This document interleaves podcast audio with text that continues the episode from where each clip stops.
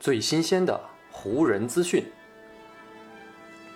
最独到的湖人解析。欢迎收听湖人球迷电台。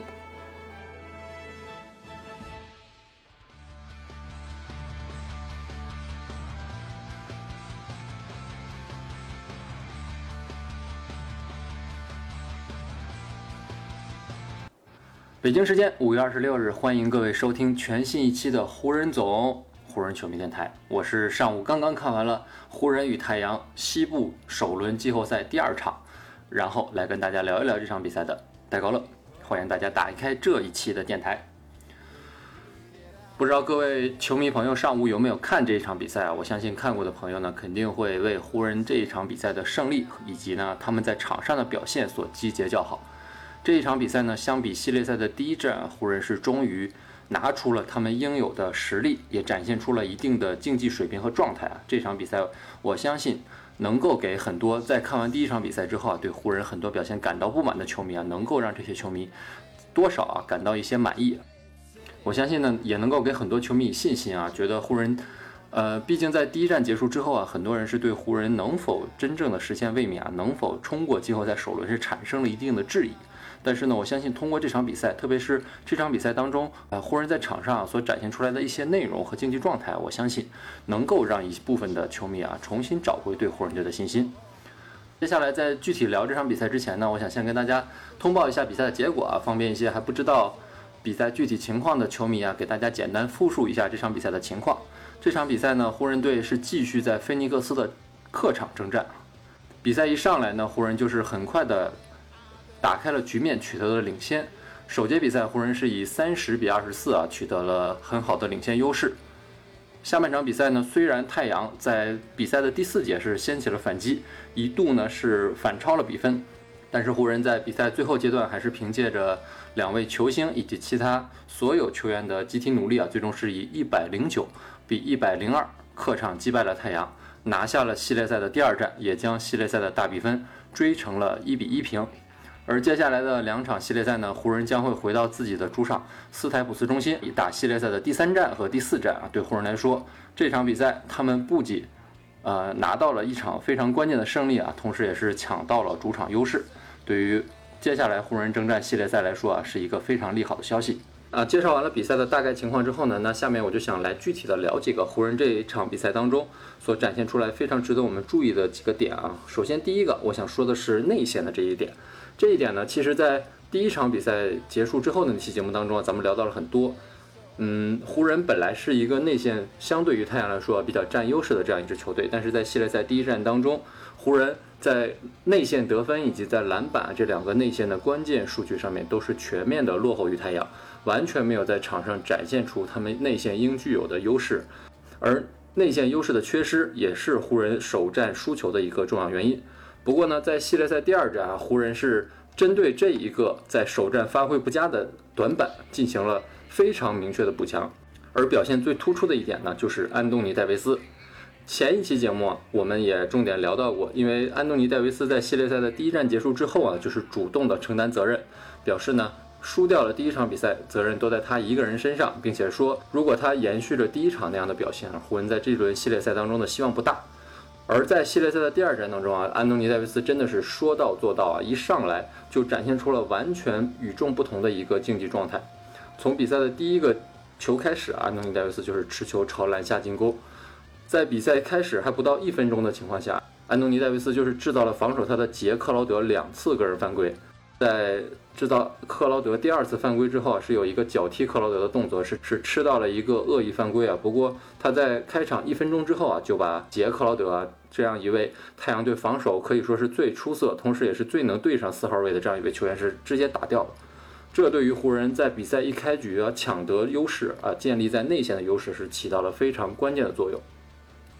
而整场比赛呢，安东尼戴维斯一直都是延续着非常非常高的比赛强度啊。全场比赛，安东尼戴维斯出战四十分钟，这是两队所有球员当中出战时间最长的一位球员。而在这四十分钟当中，安东尼戴维斯是十五投七中啊。同时，一个非常值得注意的点是，安东尼戴维斯一共获得了二十一次发球机会，这是两队所有球员当中罚球次数最多的。而这些罚球呢，绝大部分都是安东尼戴维斯用自己的身体去冲击对手的内线，去博来的每一个机会。最终呢，安东尼戴维斯是一共拿到了三十四分、十个篮板，外加七次助攻。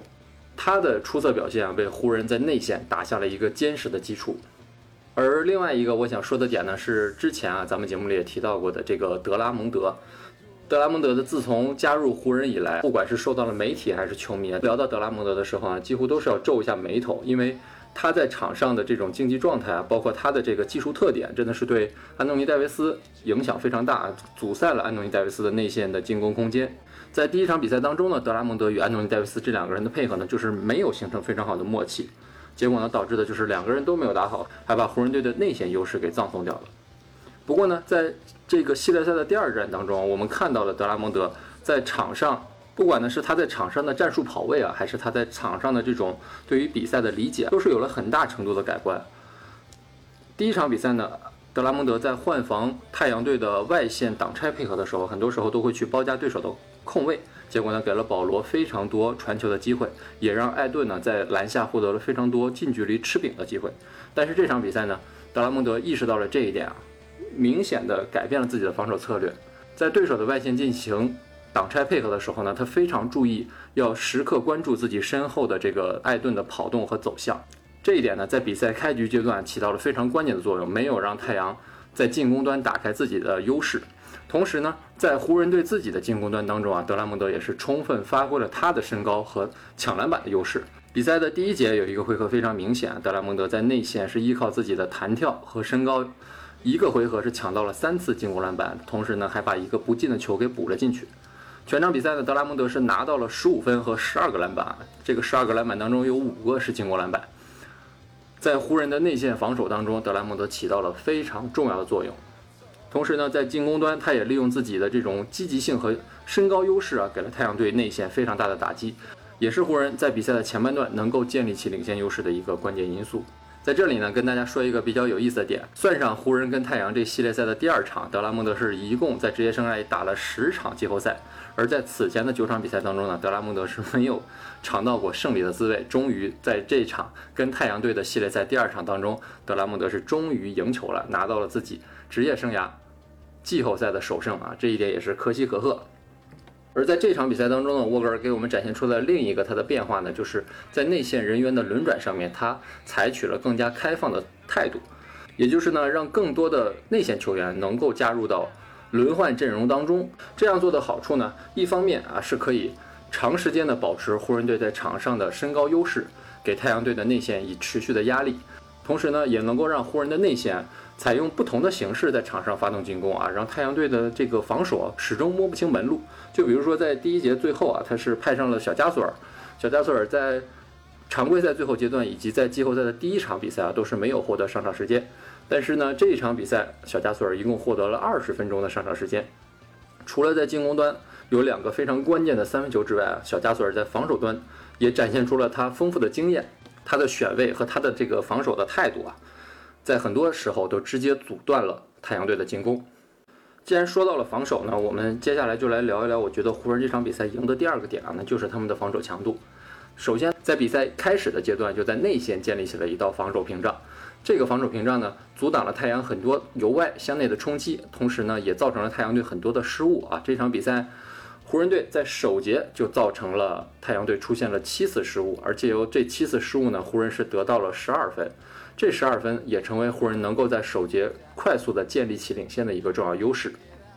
而在比赛最后的收官阶段，在太阳队打出一波攻势啊，把整个的气势扭转过来的时候呢，主教练沃格尔又是祭出了自己的终极大杀器啊，就是把安东尼戴维斯推上了五号位。同时呢，在场上配合安东尼戴维斯，沃格尔安排的另外四位球员分别是詹姆斯、波普、卡鲁索以及施罗德。这四位球员呢，都是外线移动脚步非常灵活，同时具备非常好啊防守选位能力的球员。至于为什么要上施罗德而没有上库兹马这样一套终极防守阵容，是因为这场比赛太阳队的替补后卫卡梅隆佩恩表现非常出色，湖人队需要一个外线脚步移动足够快啊，同时身高能够跟佩恩相匹配的这样一个小个控卫啊，一直跟着佩恩。而这样一套防守阵容呢，在比赛最后阶段也是收到了奇效，由于保罗这场比赛受到了肩部伤势的困扰。在比赛最后阶段呢，太阳队在场上其实是没有一个合格的组织者出现在场上的，而湖人呢，利用自己的无限换防能力，始终没有给太阳队特别好的出手机会。在第四节，特别是对太阳队的箭头人物德文布克，湖人的防守一直是非常到位的。除了比赛最后阶段两次在三分线外犯规给了布克六个罚球之外，湖人队其他时候没有在防守布克的时候出现任何的问题和错误。这个呢，也是湖人最后能够锁定胜局的关键因素之一。当然了，湖人在比赛最后阶段啊，能够拿下胜利，除了靠防守之外，还有一个人不能不提啊，那就是勒布朗·詹姆斯。其实呢，自从季后赛开始之后啊，詹姆斯在场上的表现打得不像以前年轻的时候那样打得那么有爆炸性，有那么多让人血脉奔张的扣篮。但是呢，如今已经变成老将的詹姆斯在场上真的是越来越稳定，而且呢，他在场上打的是越来越游刃有余。什么时候需要他做出贡献啊？詹姆斯对于这个的拿捏真的是非常的到位。跟太阳队系列赛的第二战呢，詹姆斯是得到了二十三分和九次助攻啊，其中助攻数是全队最高的，而二十三分呢只能是全队第三名。不过呢，詹姆斯的有一个得分是非常的关键，当时呢是距离比赛结束还有四十九点三秒，湖人队是以一百比九十四啊暂时领先着太阳六分。而在跟安东尼戴维斯进行了一次挡拆配合之后呢。防守詹姆斯的克劳德是选择了从挡拆后绕过，而这个时候呢，詹姆斯面对着几乎是一个空位出手的三分机会，是毫不犹豫，直接抬手就出手了一个三分球。全场比赛呢，詹姆斯是投进了四个三分球啊，在湖人队今天全队三分手感都非常糟糕的情况下呢，詹姆斯的这四个三分可以说是个个都是救命球。而在詹姆斯投进这全场他个人的最后一个三分球之后呢，湖人也是顺势将比分优势扩大到了九分，几乎是已经锁定了胜局。同时呢，还有一幕让我印象非常深啊，就是詹姆斯在一个进攻回合当中啊，是首先指挥卡鲁索朝篮下跑位，是拉开了防守人。同时呢，詹姆斯非常敏锐地找到了在右侧三分线外无人盯防的波普。但是波普呢，因为这场比赛他在三分线外是四投零中啊，所以波普呢那个球没有出手。而是选择了传给了在右侧底角的施罗德，结果施罗德呢那个三分也是没有中。这个回合湖人没有打中之后呢，太阳队是叫了暂停，而在暂停的阶段呢，詹姆斯是直接把波普啊拉到了自己面前。我们可以其实通过慢镜头重放可以看到，詹姆斯是脑袋顶着波普的脑门，几乎是鼻子对鼻子。从那个视频当中可以看到，詹姆斯的态度是非常非常的强硬。从詹姆斯的口型当中，我们可以看出詹姆斯。对波普所说的就是，我需要你投那个篮，我把位置给你创造出来了，把球传给你了，你就要去投这个球，不管你前面投了十个，投了十五个没有进，下一个机会找到你的时候，你必须还是要坚决出手啊！这就是詹姆斯对于他队友的要求，也是詹姆斯对于队友的信任。我相信呢，有詹姆斯这样一位领袖的存在，我觉得湖人队的球员啊，不管在场上前面的状态怎么样，只要到比赛最后关头，他们出现了机会，詹姆斯还是会传。而这个时候呢，詹姆斯需要的就是他的队友像他一样对自己充满信心。在这场比赛之后呢，安东尼戴维斯接受采访的时候呢，记者是提到了这样一个问题。记者是问呢，在第一场比赛安东尼戴维斯发挥不佳的情况之下，勒布朗詹姆斯有没有在赛后给他提出一些建议？